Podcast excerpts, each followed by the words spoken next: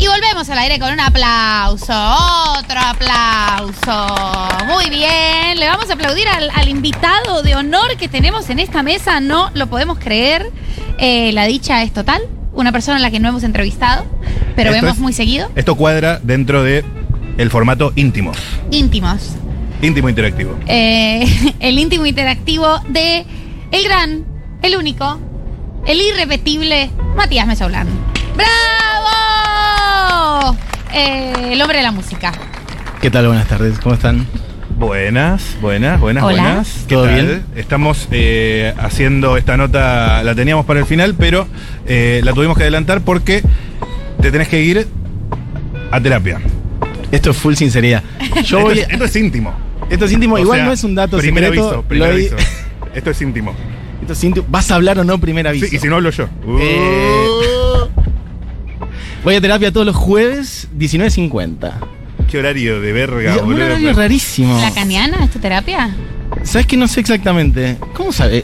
Eh, no, yo no sé, pero eso es una ah, cosa como bien. que ustedes dicen mucho en Argentina. Eso ¿es me lo puede decir mucho No- Mati no sé, Rosu, claro. cuya madre es una eminencia del psicoanálisis. Sí, y de Lacan, por Ruti. supuesto. Es psicoanálisis, eso te puedo decir. Claro. Pero no sé si es lacaniano. ¿Cuánto dura una sesión? No, claro. Me mata que los que no sabemos mucho sobre la terapia lacaniana, como la manera de diagnosticar rápidamente si es lacaniana o no, es si te corta en cualquier momento. Es si te ¿o corto en no? cualquier momento. Sí. Yo eso lo No, sé. Eso, ¿no? eso lo Eh, sé. Viste, pero es como medio la única manera Es que sabemos. sé. Es lo único que sé. No, no me corta en cualquier ¿No te momento. No, dura 45, ponele. Eh, amigo. Es Cuare- un montón eso. 40, 45. Pero, Ok. y, pero, momento, ¿y los, y los lacanianos duran menos? Yo duro como muchísimo media hora.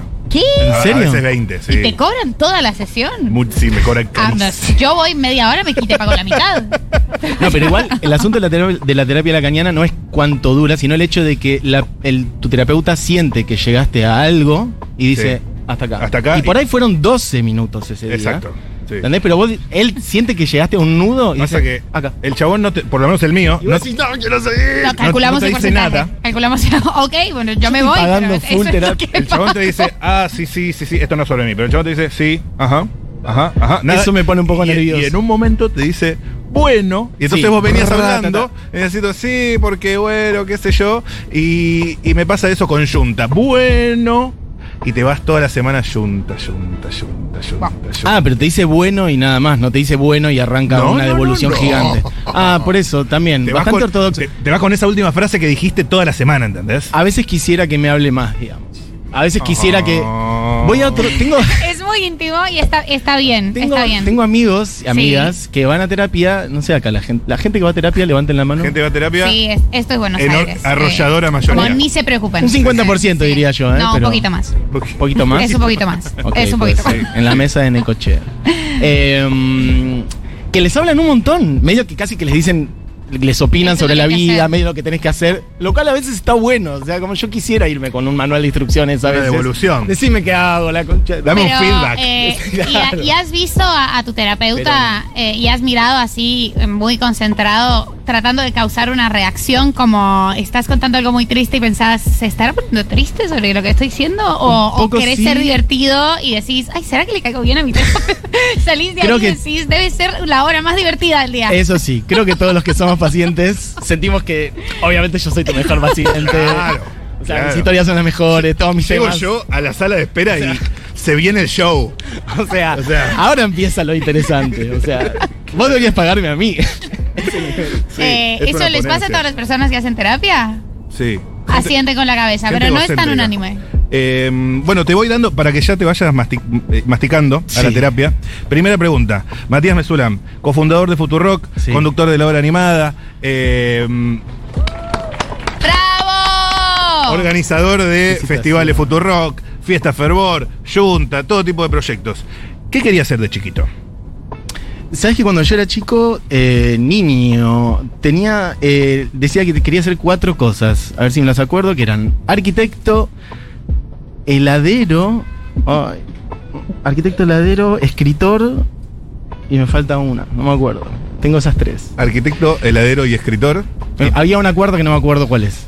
Heladero es un clásico. Heladero es un cla- Bueno, pero estoy diciendo algo que decía una persona de 9, 9 10 ¿Está bien? años. ¿Está bien? Está bien, sí. o sea, lo, lo preocupante es arquitectura, es muy sofisticado eso, al lado Sí, de, del sí, ladero. es verdad, supongo que me gustaba como, no sé, construir cosas y no sé, sí. De hecho, estuve como cuando terminé la secundaria no sabía mucho por dónde ir. Claramente lo mío eran más las humanísticas, pero consideré seriamente hacer arquitectura en algún Ajá. momento. Y después fui por otro lado. Sociología. Sí, primero me anoté en el CBC de antropología, que es el Oh. CBC que hice, de hecho, porque Amigo. mis amigos, eh, dos de mis mejores amigos de la secundaria, hicieron antropología y yo dije, bueno, qué sé yo, voy con ellos en esa. Y no, y la materia, so- o sea, dentro del CBC de antropología había una materia que era sociología y me gustó muchísimo más esa materia. Y ahí fui para esa otra carrera, para la cual tuve que agregar un par de materias más, porque el CBC de antropología, bla, bla, bla, bla, bla. Bla, bla, bla, bla. Y bueno, eso. Después fue sociología. ¿Y, y cuándo, cómo es tu, tu Y después llegada? producción de radio. Producción Ether. Éter. Saludos. Eduardo Oliver. ¿Cómo es tu llegada a la radio? ¿Cómo, ¿Cuándo la sentiste? Dijiste, a mí lo que me gusta es, es esto y, y estudiar producción de radio. ¿Por qué? Fue como algo que tomé como conciencia hacia atrás. ¿Viste cuando decís, cuando te cae un poco una ficha de algo que siempre estuvo presente en tu vida, pero que pensabas que, no sé, o que eso no era una profesión, o que lo que fuere, como no, eso es un juego, eso es algo que me gusta, pero esto es lo serio, o algo por el estilo, lo elevado, lo que fuere. Sí. Yo estaba full carrera de sociología y me parecía súper interesante, etcétera, etcétera, pero a la vez no veía para dónde corno ir y eh, no sé, no, no, claramente no era una persona que fuera o no tenía ganas, en un momento dudé de la vida académica, entonces me empecé a aburrir grosso. Sí. Si bien la carrera en sí me parecía apasionante y me, me- me sigue pareciendo, eh, y bueno, no sé, me puse de novio con una que una novia que estudiaba comunicación y me empecé a dar cuenta que ahí había mucho, yo siempre consumía muchos medios, leía mucho los diarios, escuchaba muchísimo radio, ta ta ta ta ta ta, ta. Había hecho, yo había hecho una revista en la primaria Ah, sí. que de hecho se financiaba como la comunidad, como Ah. Futurock. ¿Con socios? Te- Sí, tenía socios. Wow. Tenía socios en los. ¿En la primaria? En la ¿Te primaria. acuerdas cómo se llamaba o no? La Sí, revista. llamaba- sí, obvio, ¿cómo que no? La revista se llamaba Che. O sea, como la, el Che Sí. Guevara, pero como Che. Hermoso. Ajá. Sí, pero no era tanto una cosa buena, un poco. Un poco. ¿Y cómo Colegio eran, Mega los, Progre, cómo era- cómo Villa eran los Crespo. contenidos de, de la revista? De todo, de- bueno, en infantil, teníamos 10, años, 10 11 Ah. años, pero era una producción súper organizada, o sea, escribíamos la revista entre 5, la mandábamos a fotocopiar, o sea, y la repartíamos y se la dábamos a quienes estaban asociados a la revista, que pagaban un peso, por entonces uno a uno, el dólar, Basta, un dólar. y con eso financiábamos las fotocopias. O sea, es exactamente la misma manera en la que se financia Futurock el día de hoy. Claro, claro, claro. Gracias a. Se llama, llama Club, eh, el club de la revista Che. O sea, sí. No era comunidad. Comunidad no era, ya Pero- no era muy elevado el concepto de comunidad. Claro, pero ¿y la gente cómo se anotó? Ustedes tenían una lista, tenían como una Al- planilla. sí, toda la, todo el grado se había asociado y algunos otros de las otras divisiones del colegio. Y sí, eso. La gente en general, cuarto, quinto, sexto, séptimo grado eran socios de la revista. No lo puedo creer, María. No, pero ¿y, cuánto super, pero boludo, además es un gran emprendimiento, o sea, un nivel, un nivel de ¿Hay una de esas? sofisticación. Hay al Yo las tengo, las tengo en mi casa. Tengo el original de la 1. Tengo porque las distintas mandábamos a preguntas. fotocopiar. Las escribía, o sea, las. No, no, nada de tipear, nada de computadora, es full escribir con la mano y mandar eso a fotocopiar. Bien, claro. Eh, ¿Tuviste? Un tipo fanzine, pero Claro. Sí, sí, sí. producción. No, producción y, y autosustentable. Hacíamos como- algo que descubrimos la primera vez que si mandábamos a fotocopiar de los dos lados se veía todo. Entonces después la, la- la revolución técnica fue este pegar, eh, o sea, hacerlo de un solo lado y después pegar las hojas y ahí Claro, mandar a fotocopiar. Bueno, claro, cosas. claro, claro. Eh, ¿Pasaron, pasó alguna pluma eh, por, por la revista Che? ¿Alguien que hoy se dedica a escribir? Bueno, sí, eh, mi amigo Germán, a quien le mando un beso. Bueno, no sé, sí, se dedica a escribir un poco ese mundo de la poesía eh, y ahora es una especie de genio. Él es sí, vida, vida académica, letras, Bien. Bien. doctorado en letras, una especie de genio, sí, total. Todo muy progre. Bueno, estamos en el. Muchísimo. Se viene el sí. progresionario con Marilina Castañeda, ya en la terraza, junto a Cami Coronel y Miranda Schwarzberg. Estamos en el cumpleaños de 6 años de Futurock, festejando eh, los 6 años de Futurock en la terraza. ¡Va! ¿Cuánta gente, segunda encuesta, cuánta gente de acá es socia de la comunidad Futurock? Uh, Ah, la full, enorme full, mayoría, full, full. arrolladora mayoría. Hay un par Más sí. que la gente que va a terapia, o sea, hay gente que es de la comunidad que no va a terapia. Claro. Su Atención. terapia es, claro, claro. Eh, bueno, seis años de Futurock.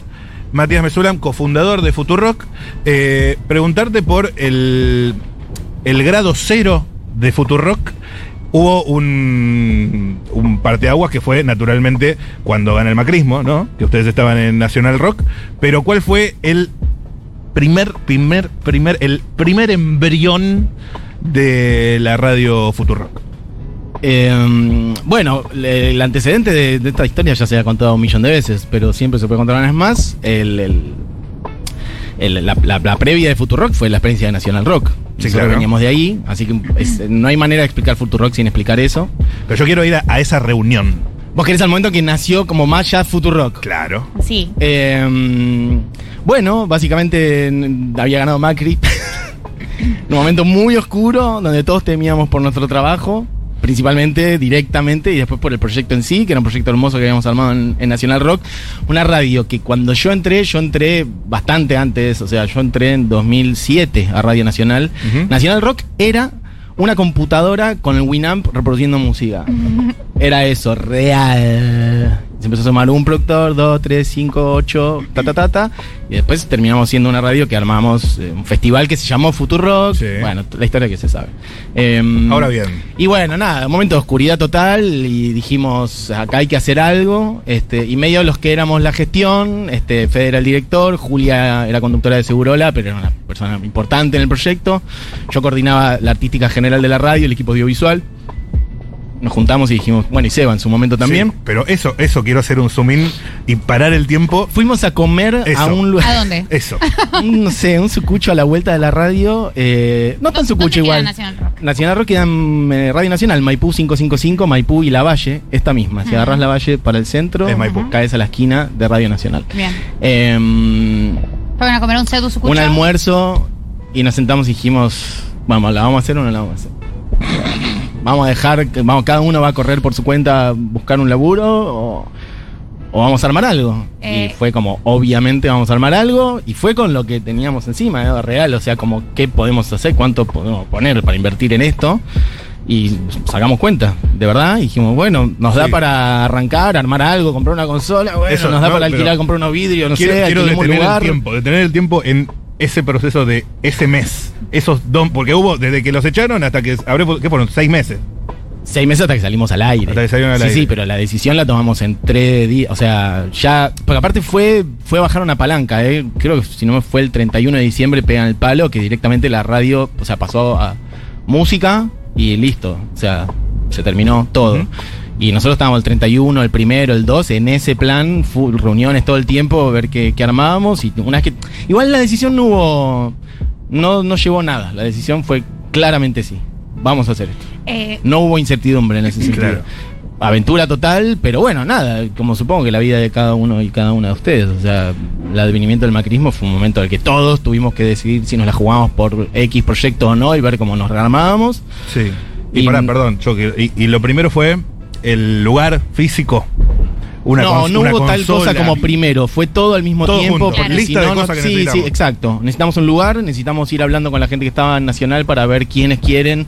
Este, obviamente libertad, o sea, va, todo el mundo tenía que conseguir su sustento, o sea, andá a hacer lo que puedas ahora, pero sabé que estamos armando esto. Claro. Estate ahí porque por ahí en dos, tres meses salimos con la radio nueva eh, y fue buscar un lugar, fue comprar equipos, sí, sí, todo en paralelo, o sea, buscar si había algún auspiciante posible, lo que fuere, o sea, sí, financiamiento, organización, armamos la, la empresa, la papelería, de SRL, todo así, todo en paralelo, o sea, fue ponerse con cinco, no sé, áreas al mismo tiempo a llevarlas lo antes posible, todo eso confluyó, más o menos en mayo ya estábamos haciendo obra, o sea, en lo que ahora es Futurock, que arrancamos con, con ese lugar, que rompimos las paredes nosotros, pusimos unos vidrios. De entrada fue ese lugar, ya sabían que era ese lugar. No, pasamos por varios, o sea, no, no, no, pasamos por varios lugares, sucuchos. En ese momento teníamos como la fijación de que teníamos que tener eh, toda la pelea por la visibilidad, la idea de que te tienen que ver, o sea, Claro. la idea era que... de- de- entonces dijimos, bueno, busquemos un lugar como con vidriera a la calle, que la gente pase, un poco como, no sé, Radio 10, en Buenos Aires final, que tiene el estudio que da a la calle. Bueno, busquemos un, aunque sea un localcito chiquito que tenga una vidriera a la calle y armamos la radio ahí para que la gente nos vea y sepa que existimos. Y después nos dimos cuenta que eso salía mucho más caro. O sea, en un momento estuvimos a punto de hacerlo, de ir a un lugar ínfimo solo porque tenía vidrio a la calle. ujú. Y por suerte no lo hicimos porque no sé, hubiéramos tenido que producir tipo en el bar de la esquina, o sea, ir Claro. al baño no sé dónde, o sea, no, inmediatamente hubiera colapsado el proyecto. Después fuimos a un lugar que era un estacionamiento que tenía como una oficinita adelante, casi armamos la radio ahí también, que el chiste Con era autos como- entrando. no, no, sí, no, no. O sea, realmente fue pesadillesco esa época, chicos. Y mm, que era, el chiste era como, en ese momento eh, había mucho dengue, no sé qué, era como, era un criadero. Nosotros dijimos, bueno, acá es tipo el criadero de dengue, chikungunya total. Acá vamos a hacer la radio. Y apareció este lugar. eh, y bueno, nada, nos metimos ahí. Madi, y vos estabas ahí sentado con Julia y con Fede y les dijiste, eh, yo hacía una revista que se llamaba La Revista. No, ¿sabes qué? Creo que no lo saben, Y sabes ¿eh? que se financiaba de manera comunitaria. ¿No lo saben Creo esto? que no, no, no, lo- no es algo que cuente muy seguido. No, creo que es algo que estoy contando ahora exclusivo. Exclusivo. Para el íntimo de. No, creo que no, creo que no lo saben. Por ahí alguna vez muy al pasar lo contamos, lo conté, pero, pero no. Porque es la génesis. Es la génesis real. Es la génesis Puede ser, real. Por lo menos de la comunidad La tengo, prometo buscar fotos de eso. Eh, sí, bueno, ahí dijimos, nos dimos cuenta muy rápido que con la poca guita que teníamos podíamos armar un par de programas, pero que si necesitábamos, si teníamos que, si queríamos crecer, necesitábamos otra manera de financiamiento. Y al principio le estábamos dando vuelta a la cosa como, bueno, dona- que la página tenga un botón de donaciones, pero la idea de donar, no sé qué, como, viste, como... Muy cristiano. Cada qué, cada cuánto, cómo, no sé qué. Entonces dejemos que la, radio ruede un poco y armar este bueno algo más este orgánico más sistematizado y bueno así fue la comunidad que más o menos la lanzamos para cuan- un par de meses antes de lo que fue el late night del, del Conex Ah, que vos estabas. Y ya iba- Mar- eso fue en marzo del 17 la comunidad creo que la lanzamos en diciembre del 16 Claro. Mati, eh, ¿y cómo, te, cómo estás hoy con, con tu proyecto? Vos te parás al frente del bar, al frente de la radio, eh, todos los días al frente del micrófono, eh, en tu gran programa La Hora Animada. A veces sufrís un poco las producciones de festivales y demás, eh, pero, pero todas las dimensiones de esto y cómo te sentís, porque ha pasado poco tiempo y estamos en un bar eh, hermoso, Hermoso. que- celebrando los seis años de un, de un hermosa. proyecto que se gestó en un pseudo sucucho a la vuelta de una radio, de una ex radio. Así que un poco cómo es, cómo es ese, cómo es esa sensación de ese recorrido. No, eh, me siento eh, muy feliz, realmente. no, a veces me cuesta que me caiga la ficha, realmente. Me cuesta mucho a mí, eh, a veces como mm, darme cuenta de la dimensión que tiene esto. Y por ahí en situaciones como esta uno se da cuenta cuando alguien viene y te lo dice. Te das- Viste que a veces a uno le pasa que es como que ah, uno naturaliza mucho lo que consigue y dice, bueno, esto no, no es nada, no sé qué. Y después decís, pero pará, pero si vengo de allá, ¿cómo puede ser? Esto, Es un esto vale un montón. Es un montón. Eh, así que sí, no, lo disfruto muchísimo y es este sí, increíble haber llegado a hacer todo esto y que ahora estemos lanzando este bar y que podamos seguir haciendo todas estas cosas con la radio, no sé, los festivales, la editorial, los podcasts, la radio en sí, ¿Cuándo es algo que disfruto mucho, pero lo naturalizo Sí. un montón. Por Es que eso a veces estás con es que 80.000 cosas. Sí, sí, También. sí. Eso es algo que tengo que ordenar. Tengo que ordenar un poquito Para lo de, lo de es una preterapia esto. Sí, lo de sí. trabajar un poquito menos, eso tengo que ordenar un poco. Disfrutar más. Eso igual fuera de joda es algo que lo he hablado mucho con gente que me quiere, incluso con mis socios, con Julia y Fede, lo de hay que disfrutar más el camino, si no, no tiene sentido. Pero es algo que me un digo. aplauso. Pero es algo que me digo mucho a mí mismo en serio, ¿eh? Este, lo de los festivales que decía de sufrir la producción, etcétera. Es un, Es un festival, es algo que uno disfruta también, seguro.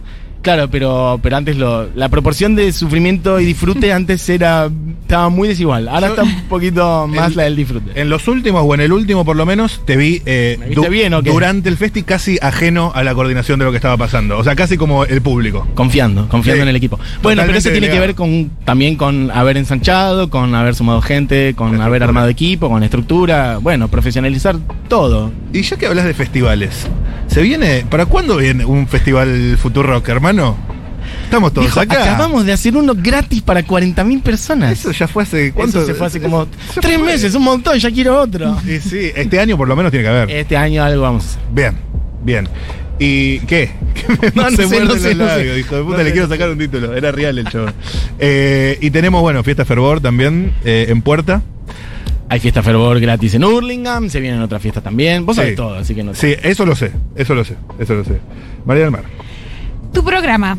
Eh, Ah, la es- hora es full profesional. Yo pensé que iba a ser más mi vida privada, pero No, no, que full vamos- profesional. Vamos y venimos, vamos y venimos. Tengo una No, carta, pero ¿por tengo qué una carta pie? acá. Porque, acá. o sea, tú también le das pie. Yo, ¿cómo te sientes como Sí, sí, sí, sí, profesional sí. en la No, radio? cambiala, cambiala. Eh, No, porque a mí me interesa mucho hablar sobre, sobre el programa. Hablemos, sobre el programa. Me Ah, parece que es un programa, programa sí. muy especial y me interesa mucho como la construcción de, de haber hecho un programa para hablar una hora de música. Sí. Y a veces siento que el programa es un poco algo que te genera muchísimo placer. Como a, Ah, a- sí, a sí, la hora a la que es, además, es una onda de. Es raro lo del horario igual. Siempre Siento que me corta un poco el día. Te corta totalmente el día, porque- no un poco. Porque, Y- sí, sí, sí. O sea, yo hago muchísimas cosas en la- en la- para la radio, para las distintas cosas que hacemos.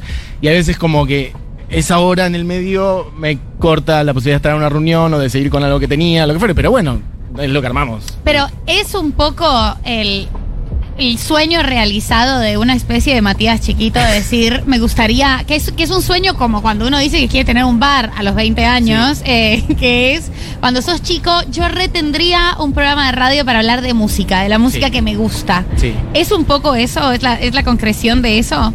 Es re la concreción de eso. Claro. Ahí te- eh, Es eso, sí, es es un un, poco eso. re sueño. Yo, bueno, antes estábamos hablando de la, de la radio y eso y no lo, no, no lo seguimos, pero cuando me cayó la ficha de lo de la radio, que fue relativamente grande, ¿eh? 24, ponele.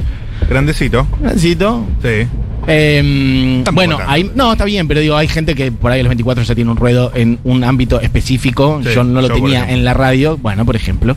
Eh, bueno, pero ahí me metí full, este, hice cualquier cosa, o sea, laburé gratis, esto no lo hagan, no laburen gratis No. nunca. No laburen gratis. Pero laburé gratis en una radio evangelista. ¿En serio? Por ejemplo, entre otras Uy, cosas. Solo para entender cómo era esto de la radio. Este, ¿Cuánto- no, pero pará, para pará, pero me di cuenta de la No, no, cantidad de no, radio no, que había no, no. escuchado en mi vida, de lo fan que soy de la radio. De hecho, escuchaba AM siendo un niño, escuchaba cualquier tipo de radio a Claro. cualquier hora. Y sí, o sea, de repente fue como una deriva natural de yo quiero, hac- o sea, como que terminé haciendo lo que quería, pero en, retro- en retrospectiva. No es que cuando yo era chico decía, yo quiero tener un programa de Claro. música, voy a ir hacia eso, sino que terminó siendo lo que naturalmente yo quería, pero como una depuración de cosas que fui haciendo en mi vida, digamos. Eh, estamos ya sin tiempo, ya está Marilina Castañeda. Viene después una charlita con el turco Sayat, pero podemos charlar un minuto sobre la radio evangelista. Sí. ¿Cuál era tu tarea? ¿Cómo era, era- el programa? Eh, Era todo el día. ¿A qué hora total. era? Era la tarde. Era la tarde. Eh, ¿Qué hago? ¿Doy nombres específicos? Sí, No obvio. sé. Era una cosa ¿La radio cómo muy se llamaba? falopa. Pero eran, famo- eran evangelistas famosos. La radio era evangelista y tenía algunos programas. O sea, eh, es muy choto lo que voy a decir, o sea, me da mucha vergüenza.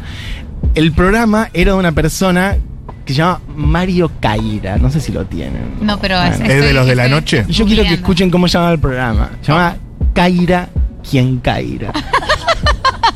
Es espectacular, ¿o qué? Es bueno, un es CQC, bueno. CQC evangélico. Claro, exacto. Es excelente. No. Él no era propiamente evangelista, creo, pero bueno, nada, el mundo del dinero y de a dónde podés meter un programa, whatever, no sé. Y entonces, este, nada, caí ahí, hice producción un rato, pero no es, hice eso como hice otras 20 cosas, eh, fue un ejemplo de cosas que hice en plan, hasta que entré a, arranqué a laburar fijo en Radio Nacional y ahí eh, su ruta. Pero hice un millón de cosas. Matías Mesoulam, eh, fundador.